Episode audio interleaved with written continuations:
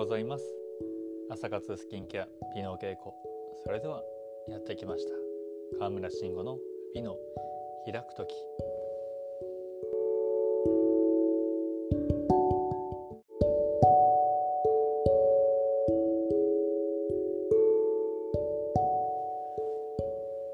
こんにちは。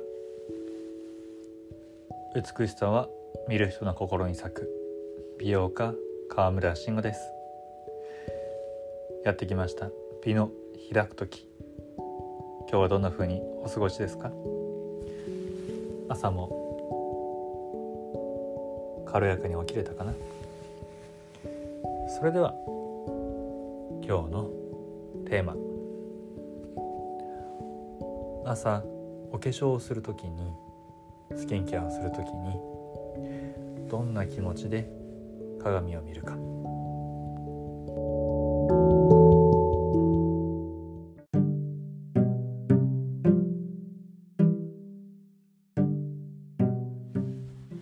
んにちは。美しさは見る人の心に咲く。美容家川村慎吾です。やってきました。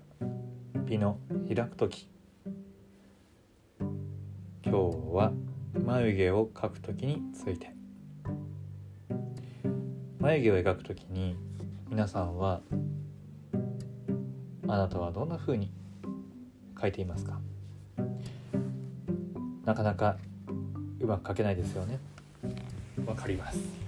左右が合わなかったり色の濃さもまばらになっちゃったり、えー、今日のお話はですね僕自身もすごくこうずっと眉毛を描くのにだいたいメイクを始めて6年ぐらいうまく描けなかったんですけれどもその苦手だった眉毛がたった一言のアドバイスで上達した瞬間のエピソードをお話しします。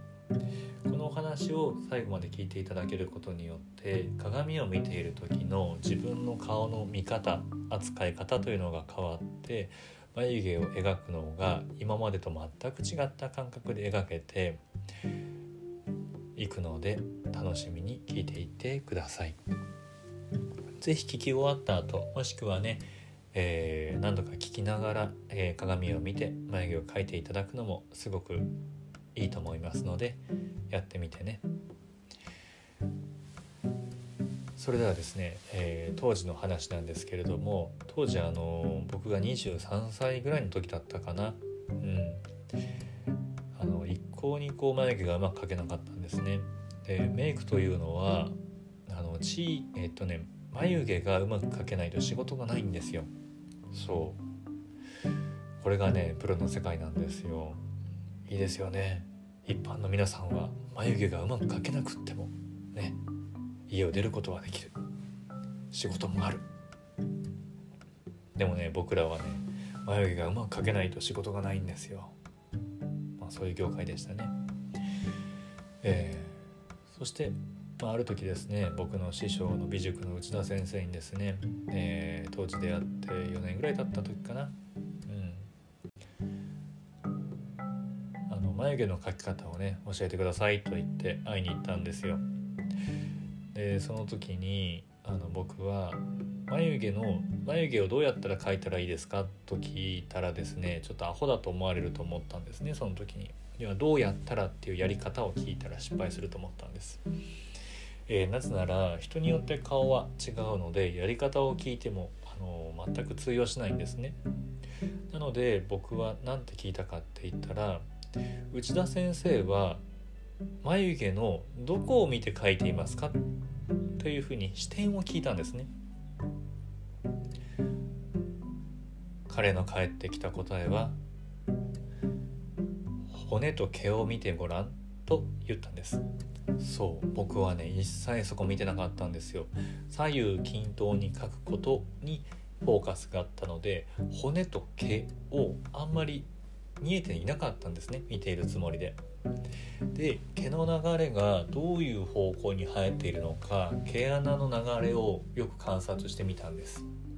そして両方の眉毛の骨眉骨をよく眉頭から眉尻まで触れてみる。そうするとなんと左右で骨の形が全然違うってことが分かったんです。そう。毛の流れもよーく観察して上に向いてるのか斜め下に向いているのかというふうにですね見ていったんですね。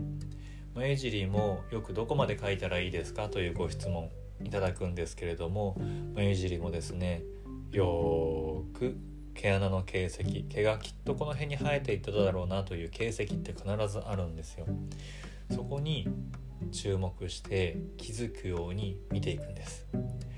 そして左右均等に描こうという執着を手放してただ一生懸命骨と筋肉に寄り添って描くということをやっただけでびっくりするぐらいその人に似合った眉毛が描けるようになったんです。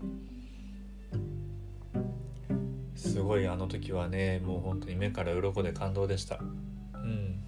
で左右差はねあの正直そんなに気にしなくていいっていうのは左右気になるのはあの自分だけなんですね。で人間の顔というのは骨は均等に作られていないですし、えー、筋肉も左右差やっぱりあのバランスというのが必ずあります。筋肉のつき方笑い癖表情癖思考癖もあるので、うん、なので気にしちゃいけない、えー、気にしなくてもいい部位と気にした方がいいことがあるんですね。で気にしなくていいっていうのは左右差の部分です。で気にした方がいいのは顔が動いた時にそれの眉毛が自然かどうかってことなんですよ。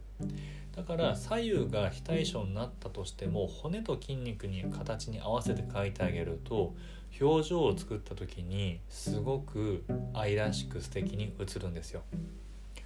そう。じゃあ具体的にどうやったらね、えー、あなたはいいのか。